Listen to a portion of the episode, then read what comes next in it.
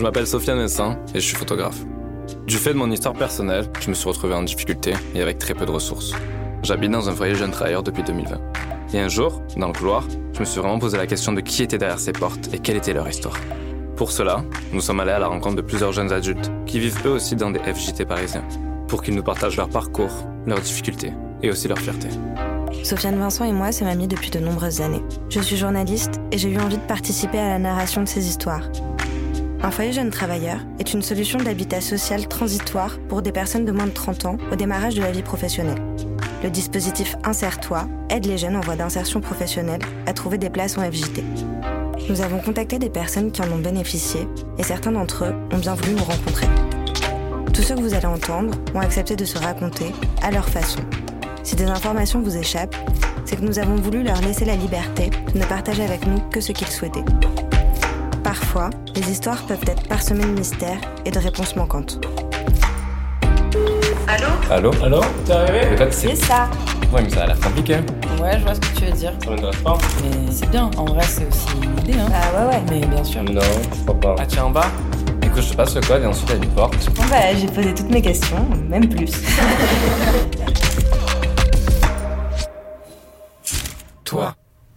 Je suis rentré par Bayoum. Après Bayoum, je suis arrivé comme ça un petit peu jusqu'à Paris. Voilà, avec aussi des, des coups de téléphone, des, conna- des, connaissances. Parfois aussi, c'est pas évident. Je fais pas beaucoup. Voilà, il y a eu des moments quand même à mon arrivée qui qui étaient pas du tout un peu. Il y avait la vision réelle qui était là. Il fallait s'intégrer. Il fallait tout de suite trouver, euh, voilà, un moyen pour euh, euh, pour savoir d'abord parce que parce que quand tu arrives dans le pays tu connais pas d'abord même qu'est-ce qu'est l'asile. Tu connais pas où est-ce qu'il faut aller pour faire les trucs. Donc euh, je me suis démerdé de gauche à droite pour essayer de trouver tout ça.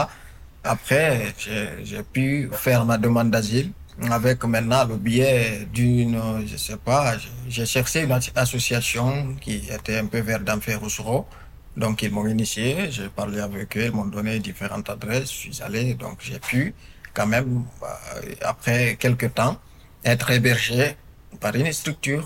Lorsque j'étais dans cette structure, j'ai pu faire ma première enregistrement pour ma demande d'asile dans la préfecture. On peut être motivé, on peut être quoi que ce soit, mais sans accompagnement, c'est pas évident. C'est très important. J'aime beaucoup le système associatif euh, de la France. hein. J'aime beaucoup. Quand on est demandeur d'asile, on te donne un logement, un hébergement. Demandeur d'asile, il y a des centres spéciaux pour ça. On nous a logés un peu dans une résidence demandeur d'asile. Donc, j'ai été hébergé dans un centre, c'est l'Aurore, c'est une, une grande association qui s'occupe des centres des demandeurs d'asile.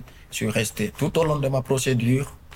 C'était pas mal, c'est bien. C'est- voilà, je peux pas dire autrement. Quand on a un toit, tu viens de le dire, on arrive à sortir le matin, on a une liberté, on on revient, on dort quelque part.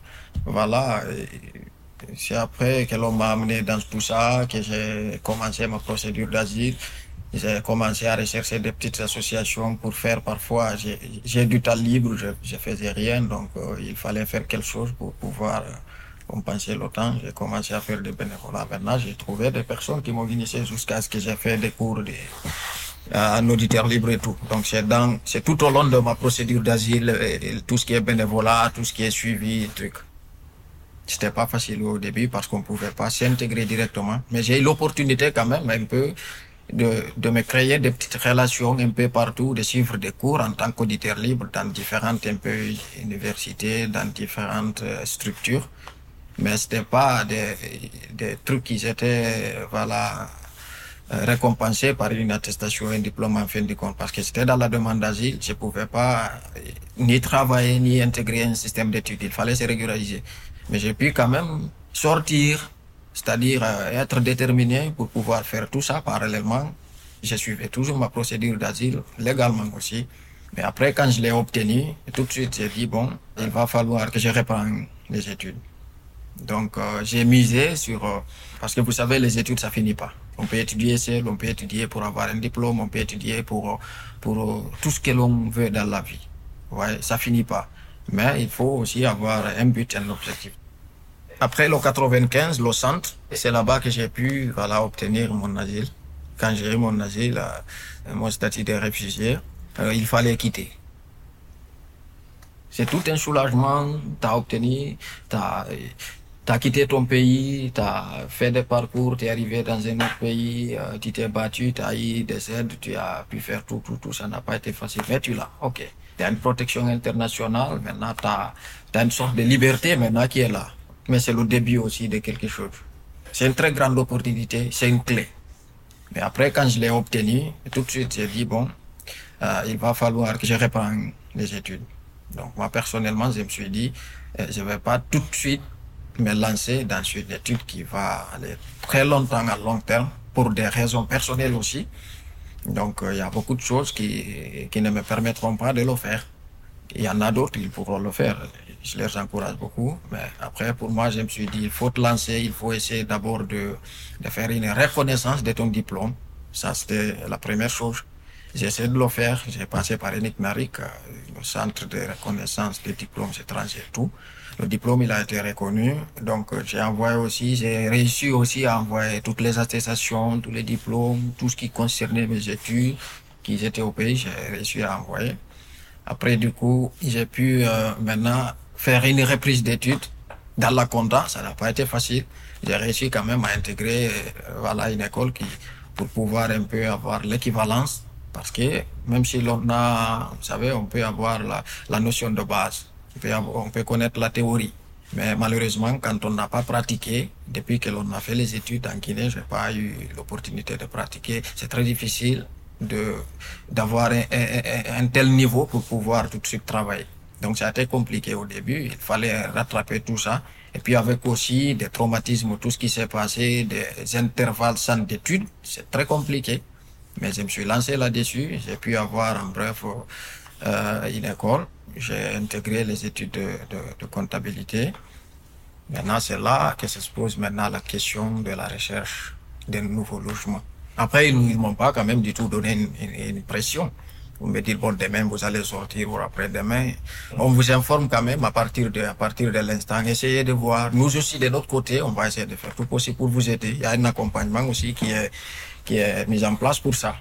Donc ils ont commencé à faire des recherches mais tu sais quand on a juste le statut de réfugié on n'a pas commencé à travailler on n'a pas assez de revenus c'est très compliqué de trouver le logement donc il faut aussi passer par d'autres structures d'accompagnement qui pourront te prendre en charge, qui pourront te financer, même si c'est pas tout, ou la moitié peut-être, jusqu'à ce que tu peux maintenant être autonome pour pouvoir payer ton logement.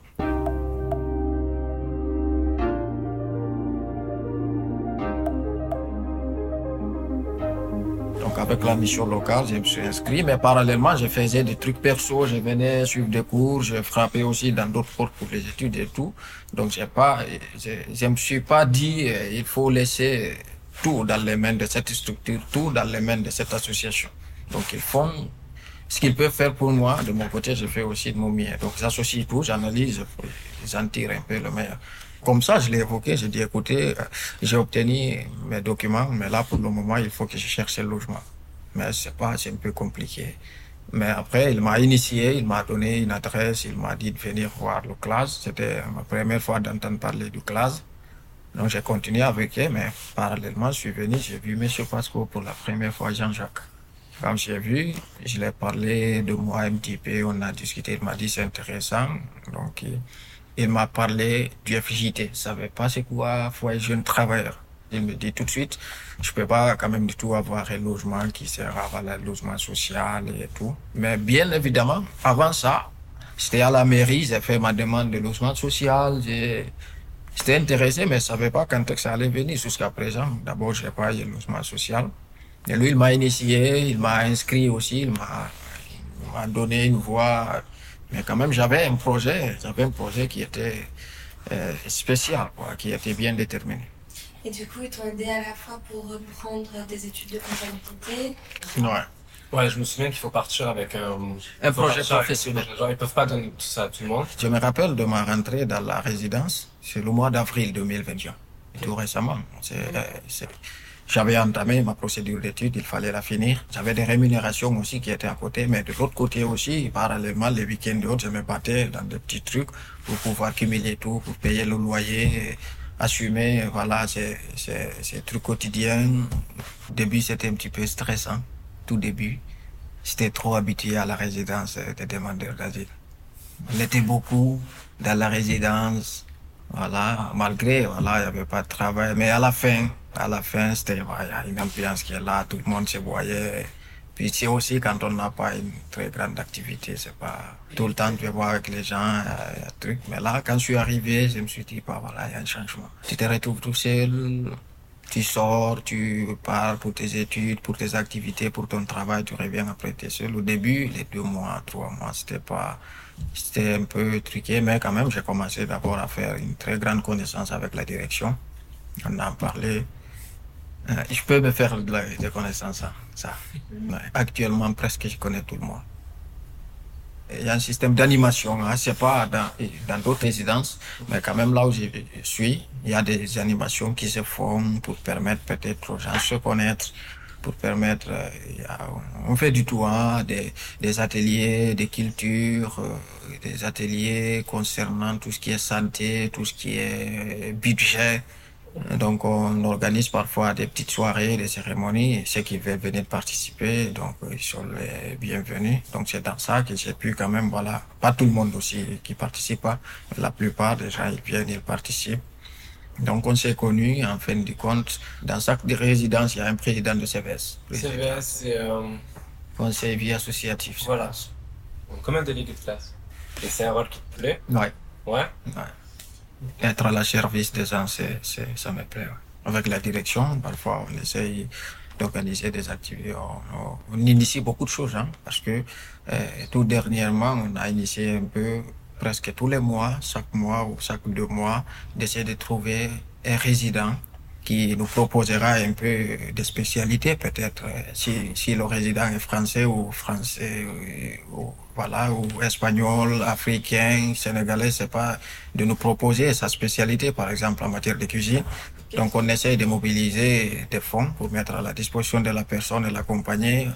Il essaie de préparer chez lui à faire tout. Donc après, nous, on essaie d'informer des gens qui viendront goûter, partager un petit moment convivial avec tout le monde. Donc on fait ça. Après, quand il y a aussi des choses qu'on fait parfois des remarques, les ascenseurs, c'est pas bien, il y a tel panne ici, j'essaie d'être vigilant pour essayer d'informer le plus rapidement possible. Mais quand même, c'est pas une question de prendre une décision, c'est pas une présidence comme Macron. Faut pas prendre une décision, mais quand même, il faut être là, écouter les gens. Quelqu'un aussi qui en a besoin, il a perdu sa clé, je sais pas, il a des petits soucis, des petits problèmes entre eux. Ça nous est pas arrivé parce qu'on s'entend très bien dans la résidence, mais au cas où je suis là, on peut m'appeler, on peut venir me solliciter, je peux faire aussi donner mon coup de main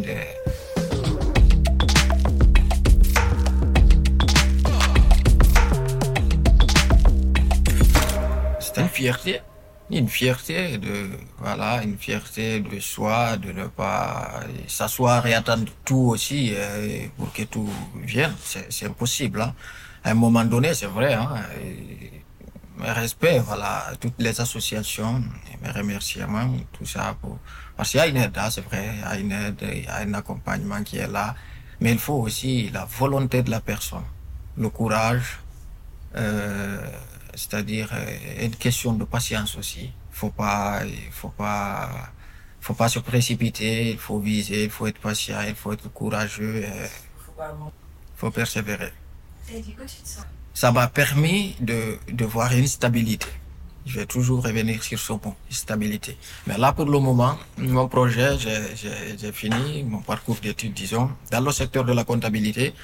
Donc, euh, j'ai eu aussi euh, l'opportunité d'intégrer une entreprise pour faire un stage.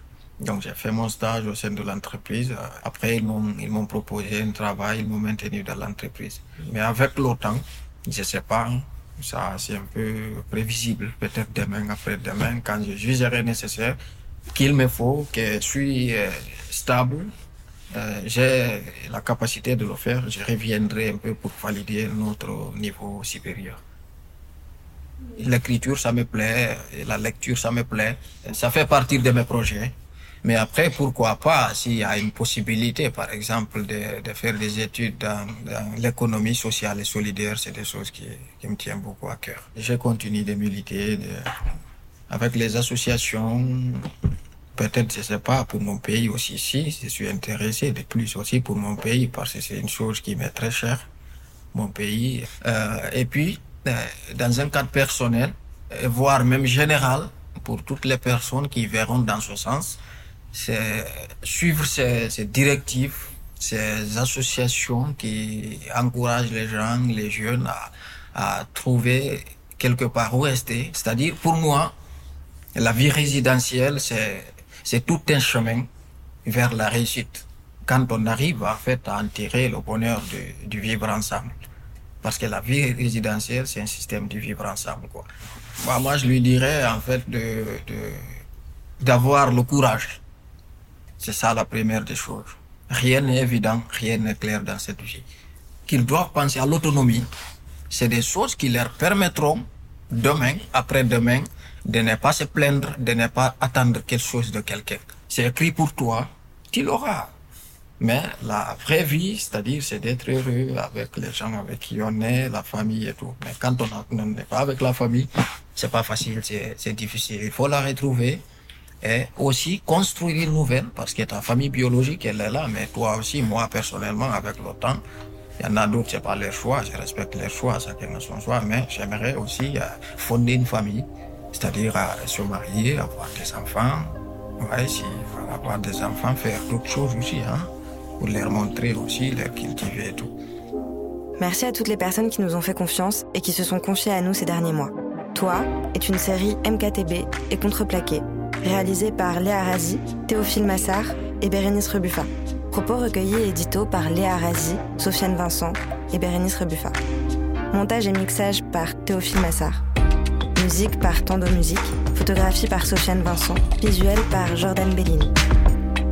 Nous remercions également la CAF de Paris, la LJT, la mission locale, les mairies du 20e et du 11e arrondissement de Paris et le CLAGE qui nous ont aidés à réaliser ce projet. Pour mieux comprendre le dispositif Insère-toi dont il est parfois question, vous pouvez écouter l'épisode prologue de Jean-Jacques Pasco, un nom que vous allez sûrement entendre plusieurs fois. Merci également à LJT Pyrénées qui nous a accueillis pour ces entretiens. Toi,